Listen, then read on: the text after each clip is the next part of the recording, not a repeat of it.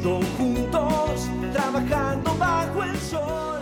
De Managua con Amor es un podcast con reflexiones y comentarios sobre el acontecer de nuestra madre tierra desde la Nicaragua bonita y siempre libre, tierra de Darío y Sandino en el mero centro de América. Yo soy Jorge Capelán. Las victorias con amor. Hemos gritado al mundo, viva la revolución, la pobreza con el trabajo y la paz.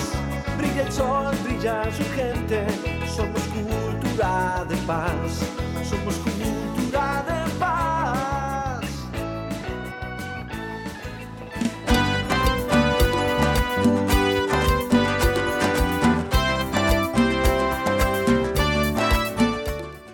Hola a todos y a todas, aquí estamos en este segundo episodio del podcast de Managua con Amor. que comenzamos la semana pasada con una eh, charla bastante extensa que di la semana pasada acerca de la coyuntura mundial eh, y regional eh, ante los militantes eh, del barrio Altamira, aquí en Managua. Y ahora vamos a hacer, digamos, lo que sería la verdadera inauguración de este podcast. Pensamos de ahora en adelante dar una estructura más parecida a la que tiene en este momento. Iremos obviamente haciendo ajustes a medida que eh, avancen las semanas y que tengamos más experiencia en la producción de este tipo de, de podcast y también vamos a tratar de introducir a, a toda esta eh, enorme cantidad de, artistas nicaragüenses que han surgido en los últimos años aquí en el país. La música de fondo que usamos para las viñetas es del compañero Carlos Fernando Baltodano y el tema se llama Nicaragua de mi amor. Vamos a ver si logramos salir cada semana o cada 15 días. Todo depende de las posibilidades que tengamos nosotros, porque la verdad que tenemos muchas otras cosas que hacer. El blog, además, les recomiendo que, que visiten el blog mío, que es managuaconamor.blogspot.com. Ahí publico eh, artículos y comentarios políticos sobre diferentes temas y también publico otras cosas que me llegan eh, de aquí de Nicaragua o también eh, del exterior. también pueden seguirme en Twitter en arroba Jorge Raya Baja Capelán, esa es mi cuenta de Twitter. Y ahí estoy posteando de vez en cuando, no, no soy un gran tuitero, pero, pero sí algo pongo prácticamente todos los días. ¿no? Viva la patria mía, enterremos el acero de guerra, levantemos el olivo de paz. Mi Nicaragua es tierna y muy bella, de gente humilde y luchadora. El tema de este episodio de, de Managua con Amor son los medios. Eh, vamos a hablar un poco acerca de la importancia de tener medios grandes, de alcance global, que describan el mundo desde la perspectiva de nuestros pueblos.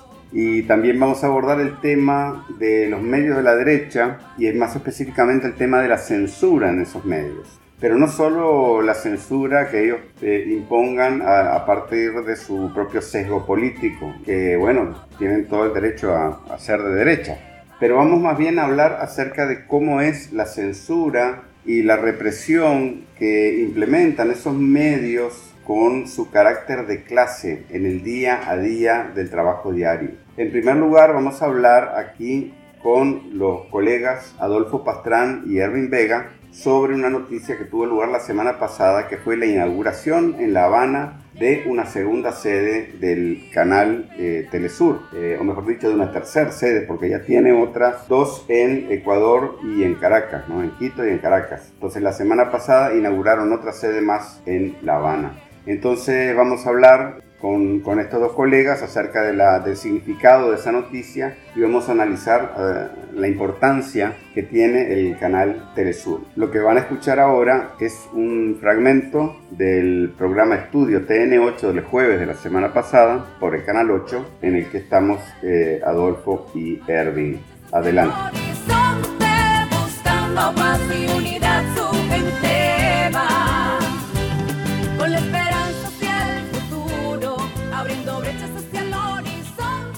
Y en la entrevista central hoy les compartimos la noticia de la inauguración de una nueva sede de la cadena Telesur. Telesur nació en el 2005 y ya tiene sede en Venezuela, en Ecuador y ahora en Cuba. Vamos a hablar desde la perspectiva de la cadena Telesur como una propuesta alternativa de información frente a lo que es el a lo que es y ha sido el dominio mediático de las grandes corporaciones alineadas con intereses del gran capital y de la ultraderecha en Latinoamérica y el mundo. Nuestros invitados son los periodistas Adolfo Pastrán y Jorge Capelán. ¿Cómo están?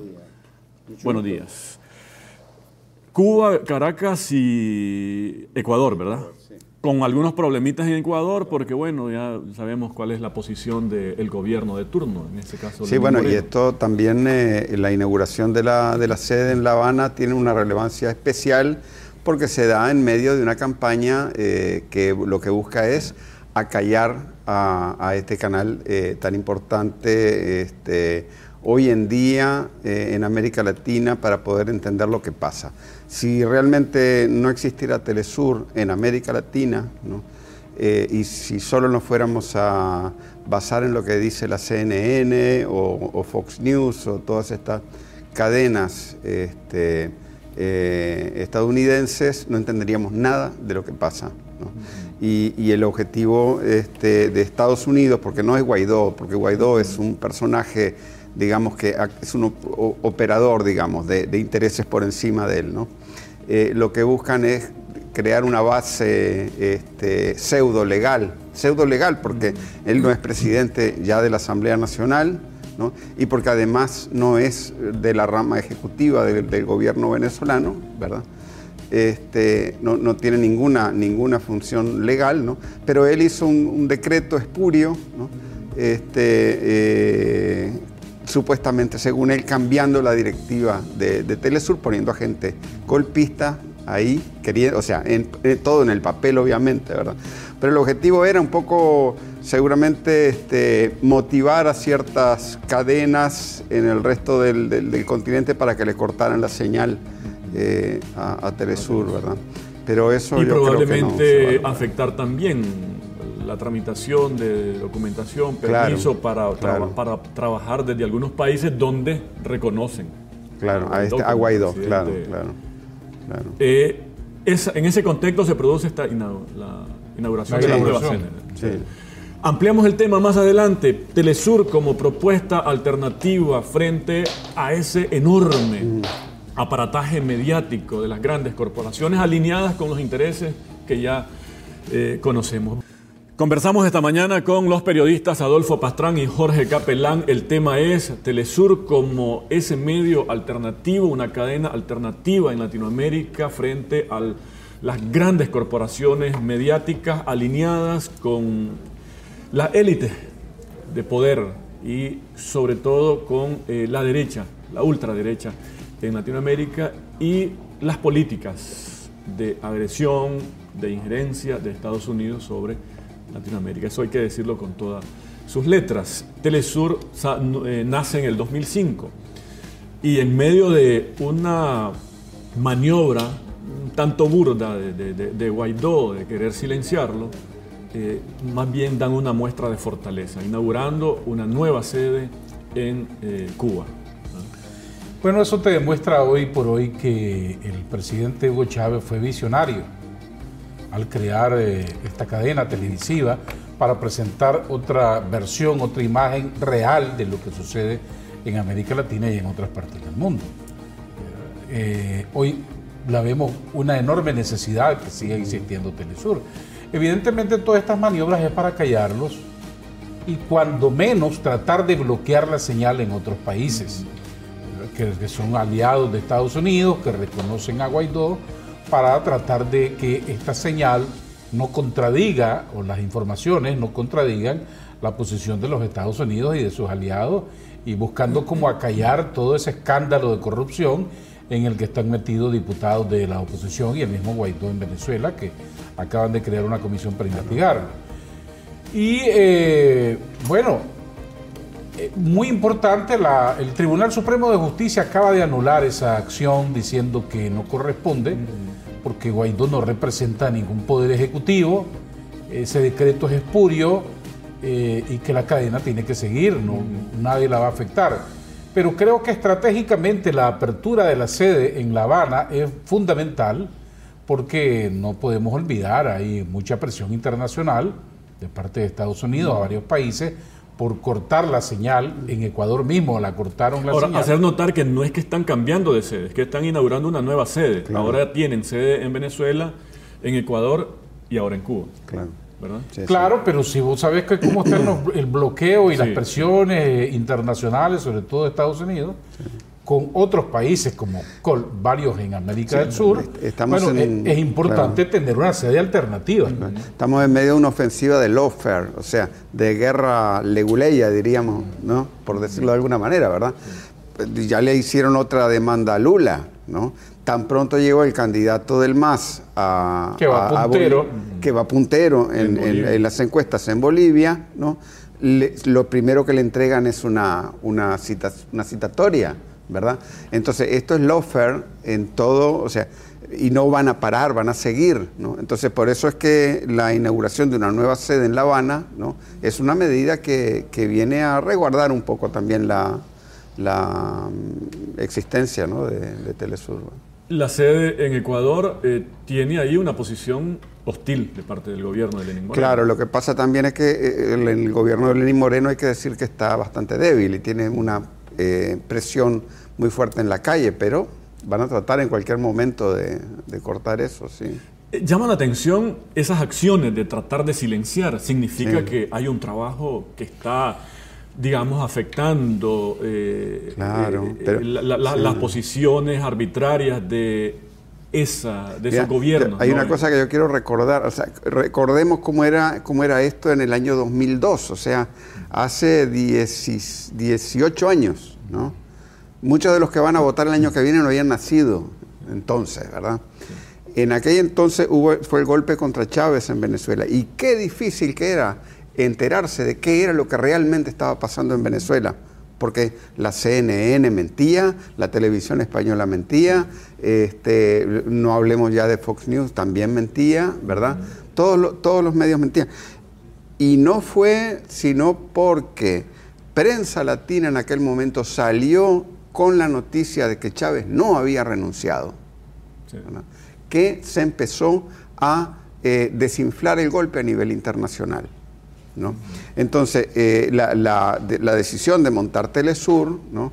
Eh, que fue una, fue una decisión estratégica del comandante Chávez, ¿no? También con el apoyo de todos lo- lo- los movimientos que, que estaban este, surgiendo en aquel momento, porque había una conciencia de que lo que se llamaba dictadura mediática y que hoy en día se llama dictadura mediática, ¿no? este, era una realidad terrible que silenciaba todas las luchas de nuestros pueblos. Incluso gracias a Telesur nos dimos cuenta de cómo fue el golpe de Estado eh, contra Zelaya en Honduras, nos dimos cuenta de, todos, de todas estas protestas que han habido últimamente, ¿no?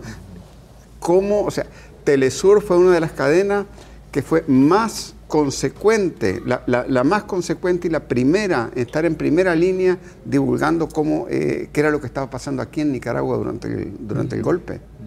¿no? Evidentemente la información de Telesur que presenta otra versión de la realidad, lo vimos recientemente en lo que ocurrió en Bolivia, lo que pasó en Ecuador, lo mismo que ha pasado en Venezuela, duele y golpea a los que están detrás de todos estos movimientos tratando de controlar a la opinión pública o decir lo que les conviene y lo que no les conviene. Entonces, eh, indispensable, fundamental, muy importante que Telesur continúe y vemos que en el mundo también han surgido otras cadenas que no gustan a esos otros sectores como RT, eh, la cadena rusa, Hispan TV, que es la cadena iraní, que los han bloqueado en Facebook, los han bloqueado en, en la mayoría de las redes sociales, para que esas informaciones, que la otra versión, no llegue. ¿verdad? Porque uno ve a las cadenas de televisión totalmente inclinadas a los grandes medios corporativos, la mediática internacional. de nuevo aquí tenemos eh, la doble moral, el doble rasero de quienes dicen ser eh, paladines de, de la democracia y abanderados de la libertad de prensa y de expresión. cuando no pueden controlar esa libertad de prensa y, y libertad de expresión, entonces, si no la es. controlan, quieren asesinarla. No, si no te doblegas, entonces hay que sacarte del aire, a como de lugar y bloquearte por todas las redes. Hoy por hoy que las redes tienen una enorme penetración e influencia.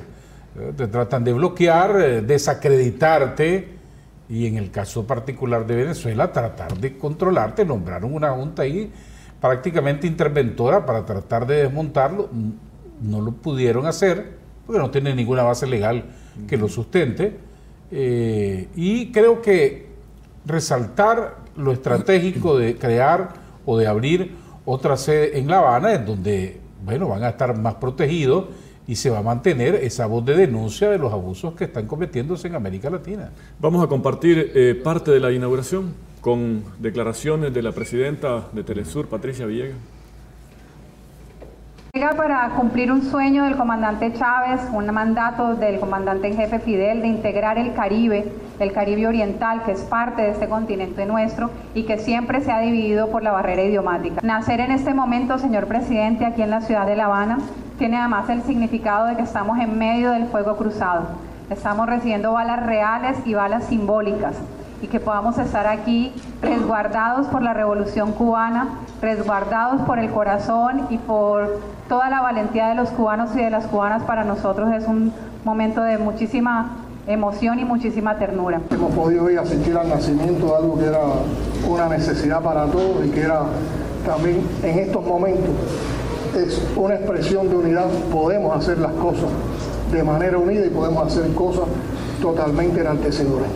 Es también una expresión de respuesta a los que han pretendido agredir a Telesur y a los que han pretendido amenazar a Telesur, que es eh, nuestra visión eh, televisiva de la América Latina y del Caribe.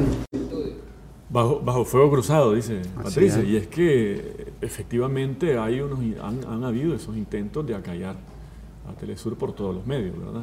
Y de bloquear ese trabajo de sacar a luz una, una versión distinta a la que intentan posicionar estas grandes corporaciones mediáticas alineadas con la, el fascismo y el- la ultraderecha que pretende hacer y deshacer en nuestros países. Caso de Bolivia, por ejemplo, si no ha estado Telesur y otros, otros medios alternativos, la historia de CNN es que ahí, bueno, Evo Morales se había robado las elecciones. Claro, y Y que, que entonces, renunció eh, y ajá. ¿No? Sí, hubo vacío de poder, entonces vino la señora Áñez y tomó ahí de... no, poder, no, ¿no? Sí. no teníamos ah, cómo desmentir y Claro. plantear la otra versión Claro. con información fidedigna de que efectivamente la mayoría del pueblo simplemente eligió a Evo Morales para continuar al frente del gobierno y que Eso- lo que hubo francamente fue un, fue un golpe de Estado. Noticias que en este momento han quedado totalmente refrendadas, confirmadas. Uno vio declaraciones desde hace dos días de uno de los que fue candidato, Carlos Mesa, Sí. ahora admitiendo que sí hubo un golpe de Estado en contra de Evo Morales, Sí. porque ahora están dividiéndose la oposición Claro, en. Bolivia y ahora él está en contra de la señora Áñez porque se acaba de proclamar candidata presidencial eh, incumpliendo una de las promesas que ella hizo, que dijo, solo voy a hacer un gobierno transitorio y me voy para mi casa, ahora quiere seguir en la presidencia, eso ha dividido el voto de los opositores bolivianos. Si no existiera Telesur, probablemente no nos hubiésemos dado cuenta de eso, ni de los pleitos que tiene la oposición venezolana, perdón, boliviana y venezolana en este momento, eh, por llegar al poder a toda costa.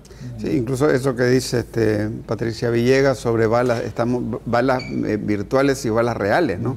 Pero eso es una realidad, incluso no es de ahorita, porque ya hace, ya hace un, un- un tiempo este, fue una, una, la corresponsal de, de Telesur en, en Quito eh, fue atacada en la calle y amenazada de muerte, ¿no? Sí, tuvo Y- que volver a, a Caracas. Exactamente, y, eh, y recordemos también que esto no es solamente en el ámbito latinoamericano, es en el ámbito global, porque la historia de Libia se hubiera contado muy diferente si no hubiera estado eh, Rolando Segura en el terreno, ¿no? ahí, en, ahí cubriendo, pues, junto con otros periodistas como Lizzie Phelan, por ejemplo, la, la británica, ¿verdad? Este, pero, pero lo cierto es que eh, esa gente estuvo hasta el final, ¿no? Eh, durante la, la- la- la guerra ahí en, en Libia, ¿no? Sí. Entonces, sí, eso es. el significado frente a esos ataques de contar con una nueva sede desde Cuba. La relevancia, la importancia. Bueno, sí, es relevante para todos los que están luchando en América Latina eh, en contra de este control mediático internacional que quiere imponer una versión y eh, alineada con los Estados Unidos. Esto es muy importante. Y reconocer de paso el trabajo extraordinario que hacen todos los corresponsales de Telesur en todas partes del mundo. Eh, en diciembre que estuvimos en Venezuela, eh, pudimos escuchar testimonios del trabajo difícil que realizan todos estos corresponsales. Los bloquean, los atacan, los persiguen, eh, les roban las cámaras, les dañan las cámaras de televisión. Ocurrió en Bolivia, ocurrió en Ecuador. En el mismo Venezuela, la gente de Guaidó no los deja cubrirlo o, los atacan. Eh, por eso el intento de querer intervenir y controlar a la televisora en el propio Caracas. Un reconocimiento a ese trabajo enorme que hacen en diferentes partes del mundo, porque recuerden que hay bloqueo y, muchos periodistas trabajan con las uñas por el compromiso y la vocación social que tienen. esta reflexión la podemos traer y ponerla en el contexto nuestro, doméstico, de lo que ha ocurrido aquí en términos de lo que ha sido el control eh, de los medios de comunicación, ¿verdad? Aquí ha habido una laraca cada que eh, hay un medio que no necesariamente pertenece a esas élites. Sí, sí. Este... Y, bueno, ahora que, que, no se están, no tienen el pastel solito para posicionar esa historia, la, historia como, como, ellos quieren, eh, la cosa es distinta. Sí, la verdad es que este, yo no sé, eh, eh, eso, eso de que sectores como la familia, que ha sido dueña del diario La Prensa, y, del Nuevo Diario también, ¿no? es la garante de, la libertad de prensa en el país, eso es un mito, es un mito. Este, nunca, nunca han sido, nunca han defendido una eh, libertad verdaderamente democrática de la información, porque ahí se, se censura todo tipo de cosas, no solamente cosas políticas este, a nivel ideológico, sino incluso cosas domésticas que pasan en el país porque no conviene a ciertos anunciantes o a la familia de turno, ¿verdad? este, eh, es realmente, eh, los pueblos tienen que luchar por tener su, una comunicación en función de sus intereses. Y, ese es el tipo, o sea, las cosas a las que está enfrentando Telesur, ¿verdad? Esa es parte de esa lucha. Hay países donde los medios están en el poder de las élites alineadas con los intereses. La mayoría de América Latina, por no decir casi todos, pues, excepto Nicaragua, Cuba, Venezuela, eh, pero los grandes medios están alineados con el poder y el poder económico. Pero han intentado satanizar el derecho a los pueblos a tener estos medios alternativos. Es como que no, no, tienen derecho. Es decir, eh, eh, espérate, nosotros somos los que somos los que tenemos el poder y, la potestad de, mm. definir cuál es la verdad y cuál es Pero la lo, lo que pasa es que, ocurre. Cuando, cuando un personaje como Guaidó sale diciendo que Telesur promueve la subversión en el mundo, ¿no? creo que se, desenmascara él mismo ante, ante la opinión pública que no cree en ese tipo de discurso. ¿no?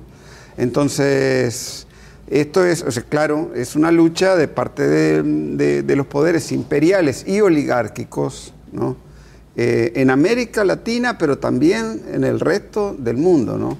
por mantener sus privilegios, ¿verdad? Pero que al mismo tiempo eh, se ponen en evidencia, ¿no? Y cuando el poder se pone en evidencia, pierde también mucha de su, de su eficacia, ¿no? Frente a esos ataques, lo que queda obvio es que efectivamente hay un rol que está siendo efectivo por parte de los medios para eh, dar a conocer una verdad distinta a la que intentan posicionar estas élites de, poder alineadas con Estados Unidos y la ultraderecha. Yo no quisiera pensar qué hubiera ocurrido aquí en Nicaragua si no existiera un grupo de medios del poder ciudadano.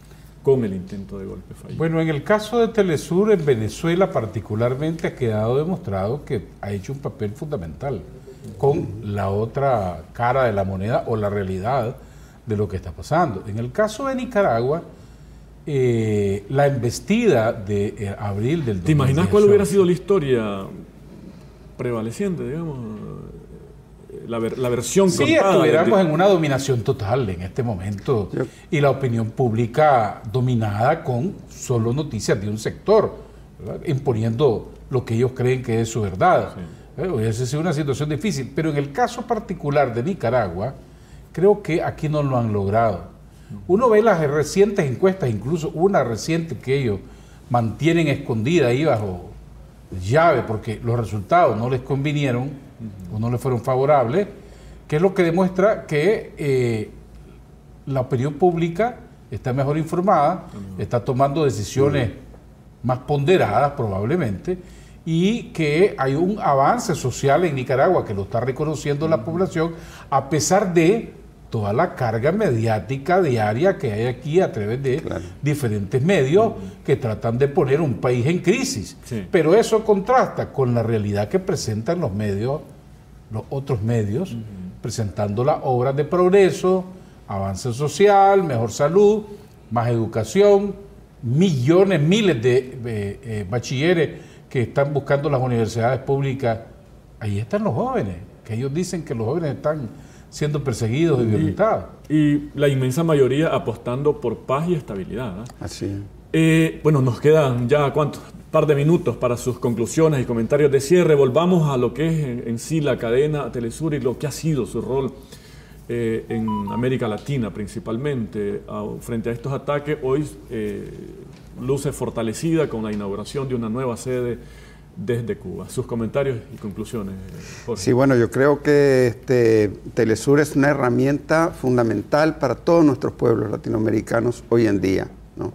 Este, y, ha logrado mantenerse todos estos últimos 15 años y yo creo que se va a, a lograr mantener muchos años más ¿verdad? y va a ampliarse. ¿verdad? Este, pero es también no solamente responsabilidad de, de los compañeros venezolanos, ¿no? Sino que es responsabilidad de todos nuestros pueblos defender a, Telesur. Bueno, hoy por hoy demuestra una vez más que esta fue una decisión muy sabia, visionaria, indispensable para presentar la verdad contraria a los grandes medios corporativos mundiales que tratan de someter a la opinión pública con sus creencias de que ellos tienen la verdad absoluta. Felicitar a Telesur por esta nueva sede y apoyarlo para continuar expresando y presentando la realidad de los hechos que ocurren en América Latina. Muchísimas gracias por habernos acompañado, Jorge. Gracias. Eh, Pastrán, muchísimas gracias. A ustedes, gracias. No se retiren, regresamos después de la pausa. Hemos llegado lejos con nuestra revolución. Estamos alojados en anchor.fm, la plataforma que democratiza la radio por internet, poniendo la producción de contenidos al alcance de todos y todas. Totalmente gratis, sin cláusulas oscuras ni letras pequeñas. Excelente tecnología y presencia garantizada de su podcast en todas las grandes plataformas de la internet. Hemos gritado al mundo, viva la revolución. Si algún día logra ganar dinero con su podcast, Anchor.fm le cobrará una suma mínima, mucho más baja que cualquiera de las plataformas de podcasting comerciales.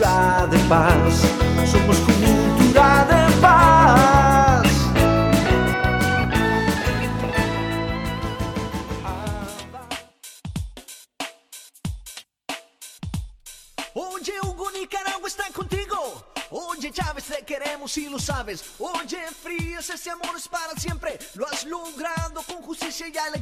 Oye, Hugo, Nicaragua está contigo. Oye, Chávez, te queremos y lo sabes. Oye, Frías, ese amor es para siempre. Lo has logrado como hijo de Bolívar.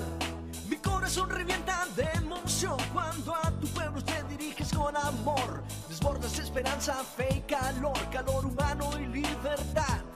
Calor humano y libertad. Pueblos siempre abrazan tu intención, tus actos en revolución de amor. La gente en ti confía, has hecho el bien y todo siempre lo haces por amor, lo haces por amor. Oye Hugo, Nicaragua está contigo. Oye Chávez, te queremos y lo sabes. Oye Frías, ese amor es para siempre. Lo has logrado como hijo de Bolívar. Oye Hugo, Nicaragua está contigo. Oye Chávez, te queremos y lo sabes. Oye Frías, ese amor es para siempre. Lo has logrado como hijo de Bolívar. Eres un soldado del amor. Eres fuerza y Eres un soldado del amor, eres patria y libertad. Las voces de pueblos unidas por Chávez van, se escuchan con fuerza por gracia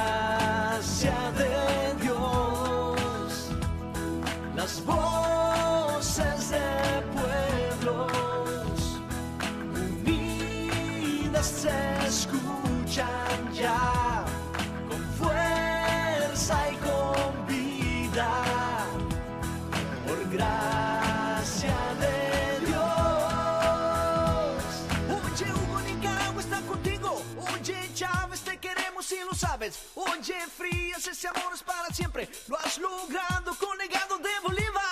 Las voces de pueblos unidas por Chávez van, se escuchan con fuerza por gracia de Dios. Las voces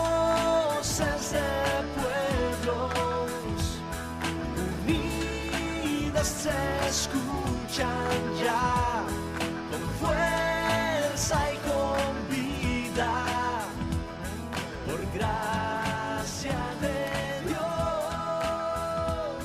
Las voces de pueblos unidas por Chávez van, se escuchan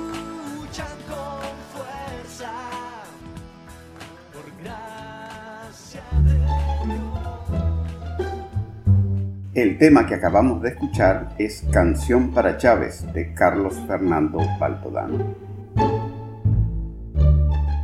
A continuación hablamos con el colega Mario Guevara, editor del 19 Digital, que ha trabajado por 30 años en la prensa y el Nuevo Diario. Escuchemos lo que nos tiene que decir.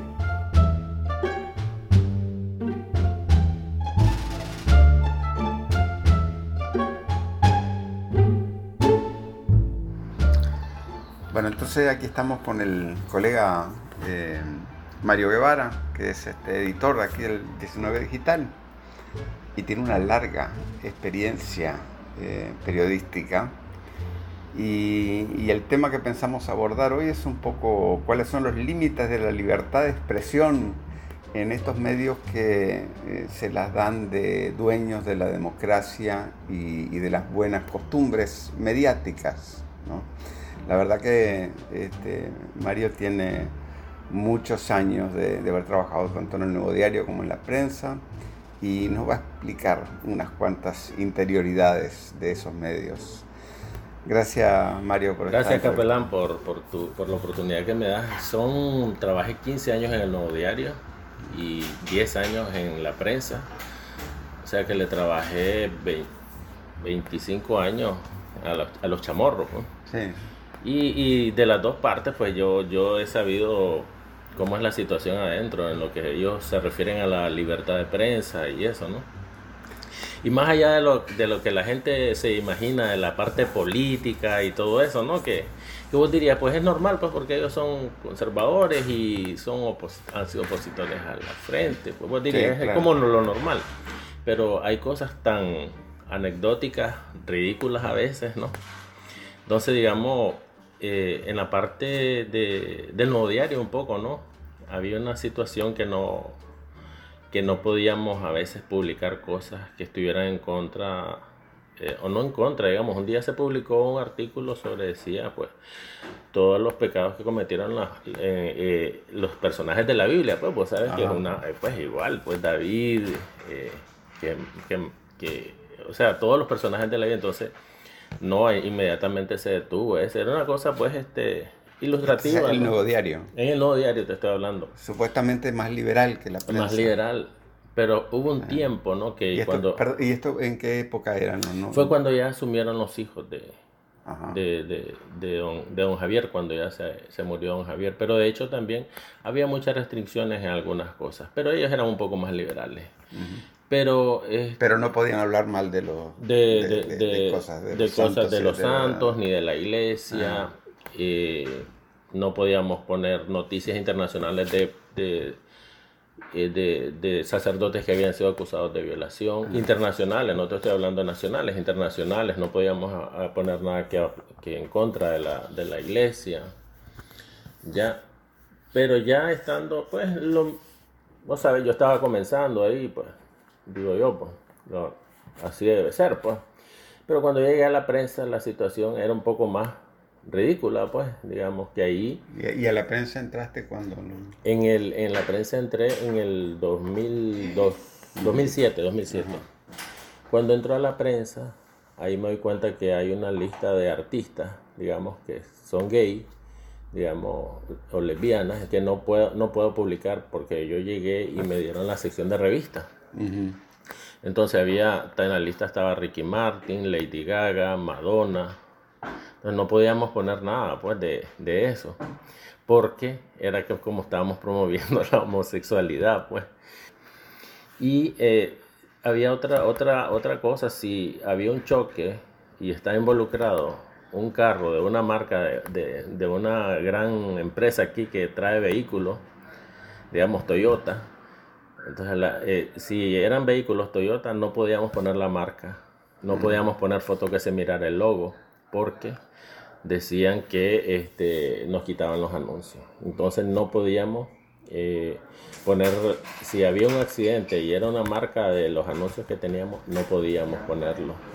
No se podía publicar fotos de mujeres embarazadas, eh, que se le mirara la barriga. No se podía publicar fotos de eh, amamantando.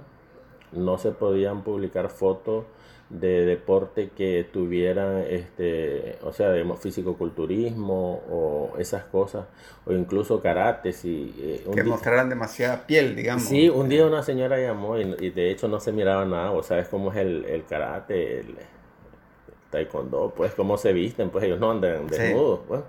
Pero la señora que llamó a, al dueño de lo, del periódico dijo que se le repintaba algo entre comillas, repintaba, ¿no? Repintaba. Se le repintaba algo, entonces, y nosotros por más que mirábamos la foto, pues, a menos que haya sido un protector que andaba el hombre, pero no se le miraba, no se le miraba nada. Y se tuvo, eh, eh, fue un gran escándalo y una reunión, y, y, fue como un llamado a la moral, ¿no? En ese momento. Entonces eran situaciones... Eh, Pero la persona que protestó era alguien con bastante influencia, ¿no? Sí, para, era, para de, de una, era una señora de, eh, amiga de doña, de doña Anita, pues la de doña Anita Holman, era uh -huh. una amiga de ella, de la iglesia, que había visto que eso era inmoral, pues que eso ya traspasaba la moralidad de, de, del periódico, pues del medio, y que fomentaba la, la, la, la, vulgaridad pues en la sociedad, que eso iba a afectar a la sociedad completamente. Entonces era una situación un poco a veces este, ridícula, ¿verdad?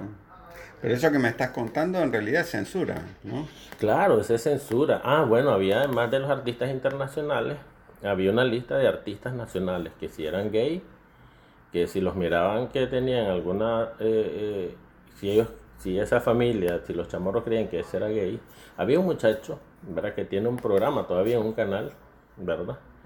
Que un muchacho que es de Masaya, pues que, que tiene un programa de, de, de, farándula. Pero doña, doña Anita ya lo había visto en San Juan del Sur con otros amigos. Entonces, un día lo vio en la portada del periódico de la sección y llamó inmediatamente y dijo que este, ese niño no volviera a salir porque Él lo- ella lo había visto con otro muchacho allá en San Juan del Sur.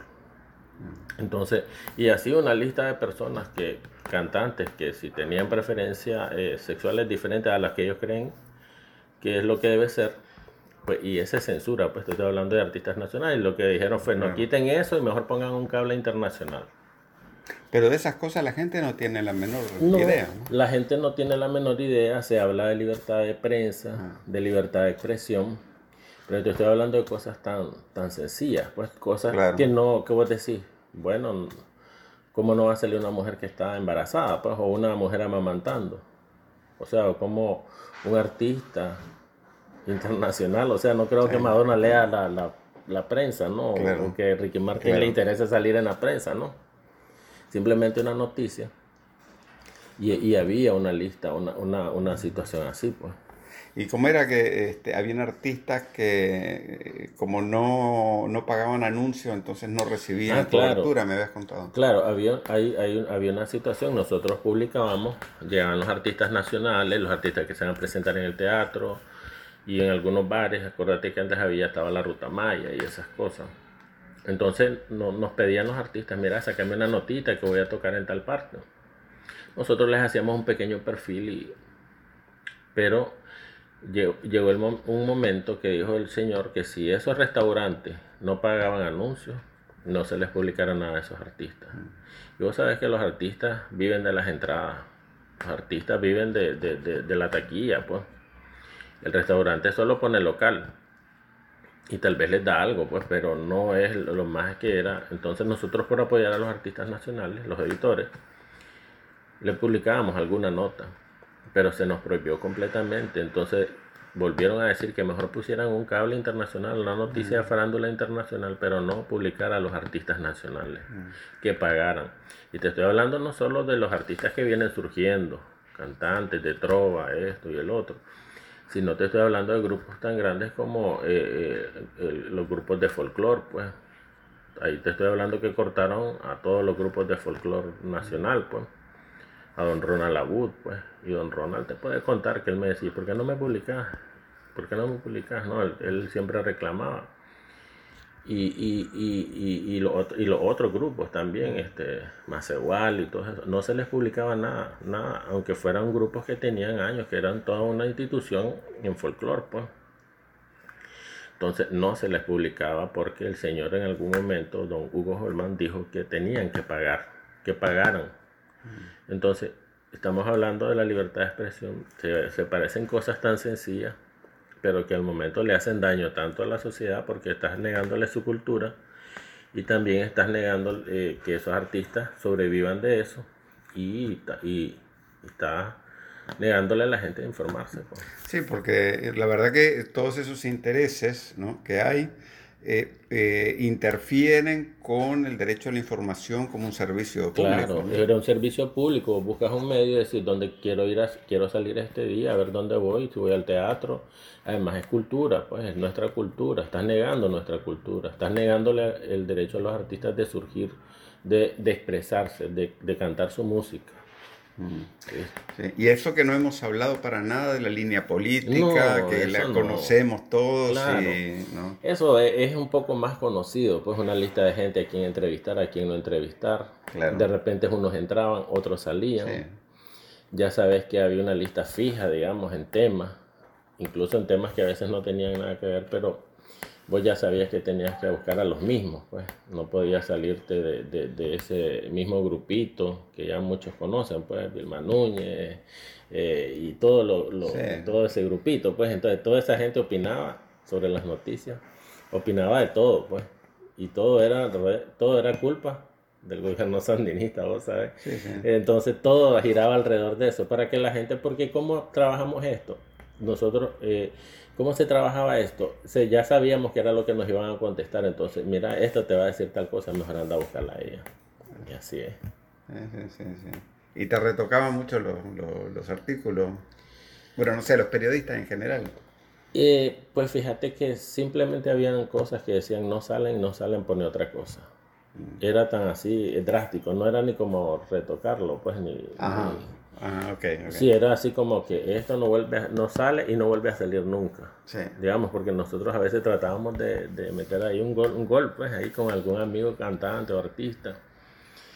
Y después, no solo estuve en sección, sino que estuve también en secciones este, como de, de secciones de, de- de nacionales, espaciales nacionales. Y ahí me doy cuenta que también te pasan un memorándum donde dice, bueno, al, al comandante Daniel Ortega no le van a decir, eh, le van a poner este eh, presidente inconstitucional. Sí, sí, sí. Entonces yo le dije en ese momento, me dije, mira, pero el manual de estilo de la prensa dice que no tenemos que ponerle epíteto a la gente. Y él dijo, me limpió el trasero con ese manual. Ah, Así le van a poner. Y así le iban poniendo epíteto. Y si no se lo ponías, ¿Quién ¿verdad? fue que te dijo eso?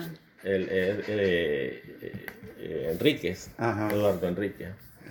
Y si no le ponías ese epíteto, eh, esa nota, eh, o sea, te llamaban la atención. Y un día no se me va, que yo le pongo compañera Rosario una nota y me llama quién es. Y llegó el grito en la redacción, ¿quién puso a esa compañera ahí?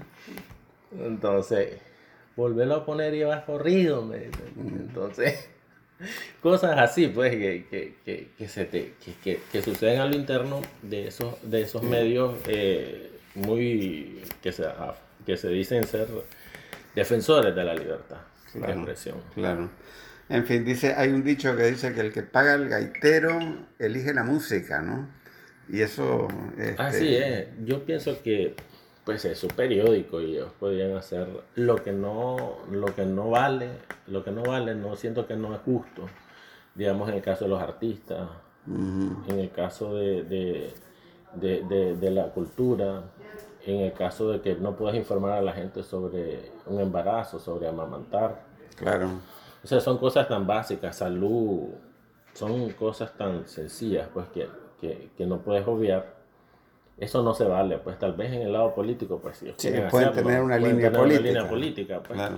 Pero coartar el derecho a informarse, eh, el derecho a, a recibir cultura, que eso es lo que tenemos hoy, una cultura pues ya más amplia, más abierta, apoyo a los artistas. Claro, Sí. claro. Sí, y te estoy hablando que, que eran tiempos eh, donde no había, no, todavía no estaba este, este, este, este escenario pues que vivimos hoy. Eran tiempos que ellos ya decían que estaban quebrados pues en ese tiempo. Ah, bueno, después la parte también económica, tal vez podríamos hablar un poco, porque ellos, o sea, esto no es nuevo, esto de que, tiene, de que No, tienen problemas económicos. Mira, yo, yo, entré, yo entré en el 2007, como te digo, y ellos ya decían que estaban quebrados, que por Ah. eso me estaban pagando poco cuando entré. Ya decían que estaban quebrados, pero en ese tiempo todavía no tenían, eh, estaban comenzando a hacer su, una imprenta, ¿no? Y lograron meter, hacer una imprenta a la mejor de Centroamérica, a la mejor de Centroamérica porque venían cosas a imprimirse aquí de otros países y toda esa imprenta, pedazo por pedazo, entró sin pagar impuestos, porque ellos lo metieron como que era parte del periódico. Y vos sabes que ellos ten- tienen, tenían su, su, no pagaban impuestos para el papel, no pagaban impuestos para maquinaria, que se tenía que ver con el periódico. Entonces, esa imprenta la hicieron así. Y dijeron, todavía decían que estaban quebrados. Y seguían diciendo que estaban quebrados cuando ahí se imprimieran las boletas, en algún momento las boletas electorales. Claro. Siguieron diciendo que estaban quebrados cuando se imprimían los, los libros del Ministerio de Educación. Claro. Y ellos, eh, hablando en contra del gobierno, imprimían los, los, los libros del Ministerio de Educación. Se imprimía la, la- se sacaban suplementos anuales de los aniversarios de la policía, el ejército, suplementos especiales. Incluso en el 2019 el suplemento del ejército que salió era en la prensa, fue en Sí. la prensa, ¿no? Sí, y en ese tiempo eran un montón de páginas. Yo me acuerdo que yo cerraba nacionales y era y, y, y había una situación, la- las, tele- las telefónicas ponían un- dos páginas, tres páginas semanal, los supermercados tres páginas semanal, vehículos páginas tras páginas. O sea, estaban bien, pero ellos ya se decían que estaban quebrados, Sí. que estaba la situación difícil. Ellos sacaban también la memoria del ejército y la policía, anual, la memoria anual. Entonces, era una situación que ellos siempre se han declarado quebrados. Pues, o sea, la quiebra de la prensa eh, es de siempre, pero al interno, pues nos dábamos cuenta cuáles eran los salarios que tenían digamos, el, el Hugo Holman como administrador, pues, con, con un seguro de vida de, de casi eh, medio millón de dólares, o una Lexus al año. Imagínate cuánto sería el salario. Pues. Hay datos que salieron a luz sobre eso. Y entonces, pero seguían en quiebra ellos. Y aún así, y, y hicieron un gran edificio al fondo donde pusieron la imprenta, un edificio de dos pisos. Entonces, pero seguían quebrados y, y cuando nos de- nosotros pedíamos un aumento salarial, no podían porque el gobierno los tenía ahogados. En ese Sí, tiempo te estoy sí, hablando. sí. Ellos siempre decían el gobierno nos tiene ahogados. Y tenían una bodega full de papel, tenían tinta hasta para tirar para arriba. Entonces, es una situación, yo mira, yo soy cristiano y cuando dicen que cuando vos te declaras algo, en algún momento pues te pasa. Y, yo- y ahora sí creo pues que estén en quiebra, pues como veo Costán, pues porque ya la situación de los periódicos cambió, pues ya nadie lee en papel, pues. Claro, que ese es un problema Ese es un global. problema global, correcto. Ellos no, ellos lo ponen como que un, un problema local, pero si vos te fijas, en todos los países ya los periódicos van desapareciendo porque todo quedó digital. Y en digital tienes que cambiar la forma de redactar y todo. Es un cambio total que ellos no están asumiendo. Ellos solo están hablando de lo local y nadie se va a meter a un periódico de un país solo para leer las noticias de ese país. Es un poco la situación de enfoque, pues. Pero era, es una situación que ellos la vinieron eh, declarando y se les cumplió pues, al final. Pero sí había, como volviendo al caso de la censura, era una situación, incluso había una carta ¿no? que había dejado el, el- la, abuel- la abuela de los chamorros, ¿no? que, que decía no poner, eh, esa, en esa carta le decía a mis hijos, hijos, ahora que ustedes tienen un periódico, no pongan esto, no publiquen lo otro. Entonces ellos le tomaron la carta de la abuelita, ¿verdad? Como una base para, eh, eh, para su medio, pues. Y entonces un día que salió algo, nos llaman y nos leen la carta delante de todos, pues. Solo nos quedábamos viendo nosotros, ¿verdad? Pues porque nos sentíamos en el oscurantismo completamente. Claro, Sí, claro. era una cosa eh, de película, pues. Sí, de sí. película, mala película, pues. Sí, sí, sí, sí. Entonces, pero, y ahí, ¿qué vamos a hacer? Como decís vos, ellos eran dueños de la imprenta, ellos son dueños de su libertad de, de prensa. Entonces, la libertad de prensa esa es la para ellos. pues. Y una libertad que brilla por su ausencia también es eh, la de organización sindical, ¿no? Ah, sí, Jorge, ahí no se podía ni mencionar la palabra sindicato. Yo recuerdo que hubo una situación, se publicaron unas fotos que no tenían el derecho de autor y entonces el autor obviamente pegó el brinco y cobró su foto. Entonces esas fotos se las cobraron al fotógrafo de turno, al editor de turno, al periodista que hizo la nota y al jefe de información también. Entonces el fotógrafo en un momento dado pues dijo en la redacción a grito, pues habló en voz alta, dijo, creo que si existiera un sindicato en este periódico no se diera esta situación, porque realmente pues ellos no tenían por qué asumir esas- esa, esa situación. pues. Entonces, eh, eso lo dijo como a las 3 de la tarde. A las 5 de la tarde, que él era su salida antes de irse, le entregaron su carta de despido. Y eso fue como una señal para, la otro, para los otros periodistas que, que no era como para decirles, miren, ni siquiera se les ocurra pues mencionar la palabra sindicato porque ya saben qué es lo que puede pasar pues. Y obviamente estamos hablando que todo el mundo tiene necesidad de un, de- un trabajo, tiene familia que mantener, ¿no? Entonces, eh, y no solo eso, está hablando también el tiempo de, de el nuevo diario, igual ya cuando asumieron los hijos de don Javier, ya cuando don Javier murió, se hizo un intento también de, de poner un sindicato y corrieron a la persona que, que tenía años de ser eh, trabajar en el nuevo diario, tenía como 30 años de trabajar en el nuevo diario y lo corrieron inmediatamente cuando se dieron cuenta que él tenía la idea de crear un sindicato al interno de ese periódico. Eran situaciones difíciles, Jorge, porque yo me acuerdo que eh, eh, eh, la libertad a tal punto no existe. Ah, ah, Se dio un caso también que era de un familiar de los chamorros que salió. Esto yo estaba en el nuevo diario, recuerdo, y había un periodista que hizo una investigación donde la Contraloría decía que uno, uno de apellido chamorro, ¿verdad? Había vendido unos tractores nuevos y los había vendido como chatarra. Esto fue a raíz de que el triunfo de, de Doña Violeta, pues.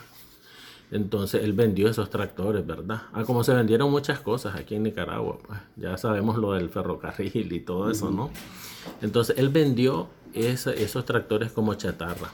Entonces la Contraloría investiga al tiempo, ¿verdad? Te estoy hablando que unos años después la Contraloría investigó y un periodista del Nuevo Diario tenía ese dato y lo publica.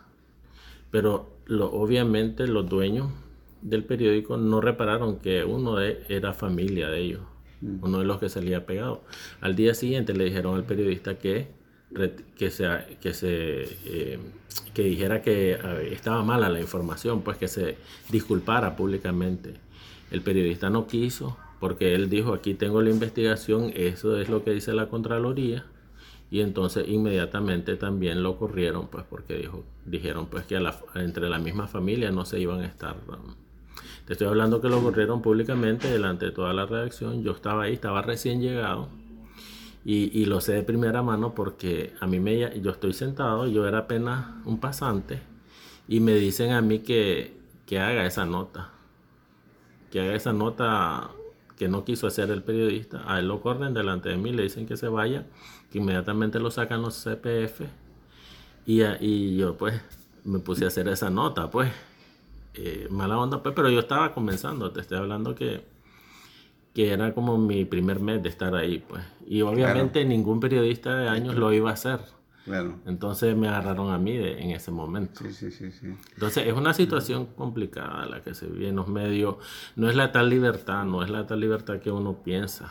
Eh, te estoy hablando que no hay ni condiciones a veces en los medios. Ahí en la prensa la gente no podía ni comer adentro de, la, de las oficinas porque no había comedor. Entonces comían en los parqueos porque si llegaba Hugo Holman y sentía el olor a las comidas se enojaba y, empezaban a mandar memorándum que no se podía comer en las oficinas, pero no, había, no hay comedor ahí. La gente comía en los parqueos, sentados en las barritas amarillas donde pegan los carros para que en los parqueos. Ahí comía la gente con su panita o su comida que iban a comprar. Eh, pero también al mismo tiempo que, que había, o sea, que se cubrían la espalda entre los dueños, la familia, ¿verdad? Pero también había una lucha por el poder bien encarnizada, ¿no? Allá adentro. No, claro, sí, había una lucha. Yo recuerdo, en el caso del de el nuevo diario, ¿no? Recuerdo que cuando ya eh, Danilo Aguirre ya empezó a perder poder, ¿no? Porque llegaron los hijos de, de Javier. Pues de hecho el muchacho que iba, que, que, él llamó a uno, ¿verdad? Y le dice, este, mira, aquí vienen los hijos de Javier y ya todo esto va a cambiarle. Y fue a ese muchacho que le dijo, mira, ¿y por qué no te haces un sindicato? Y entonces el muchacho le dijo, sí, claro, voy a hacer el sindicato. Tenés razón, Danilo, pues, y él tenía mucha confianza en, ese, en este periodista que, pues, que mucha gente lo pone por muy alto, ¿no? Y era buen periodista, pero tenía sus cosas, ¿no?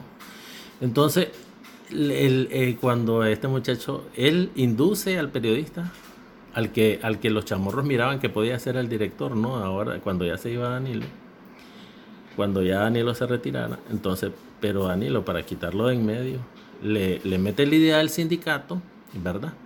Y en ese momento, cuando el muchacho acepta, inmediatamente llaman a Chamorros y le dicen, mira, aquí está este hombre que va a hacer un sindicato, yo de ustedes lo corro.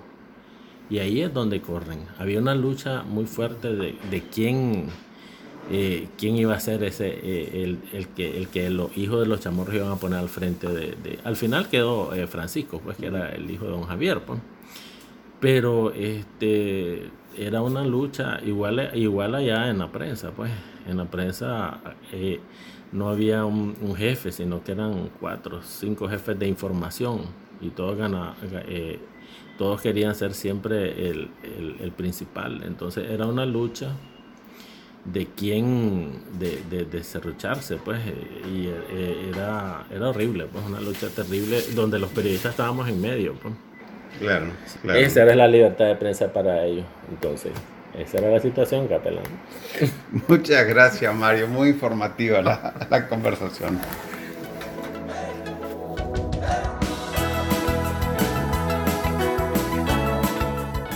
Y así llegamos al fin de este episodio del podcast de Managua con Amor. Muy pronto, más temprano que tarde, estaremos de regreso con ustedes con más análisis y comentarios con el mundo visto desde la tierra del Darío Sandino en el mero centro de América. El sol, el abrazo de Sandino nos cobija con valor, nos inspira en nuevos tiempos, Nicaragua de mi amor.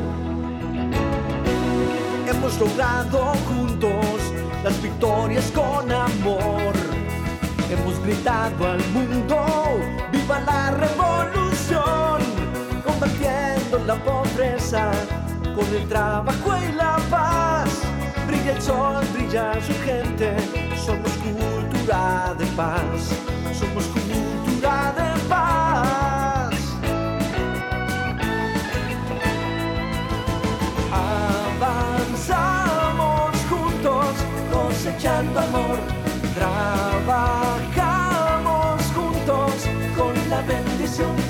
Avanzamos juntos, cosechando amor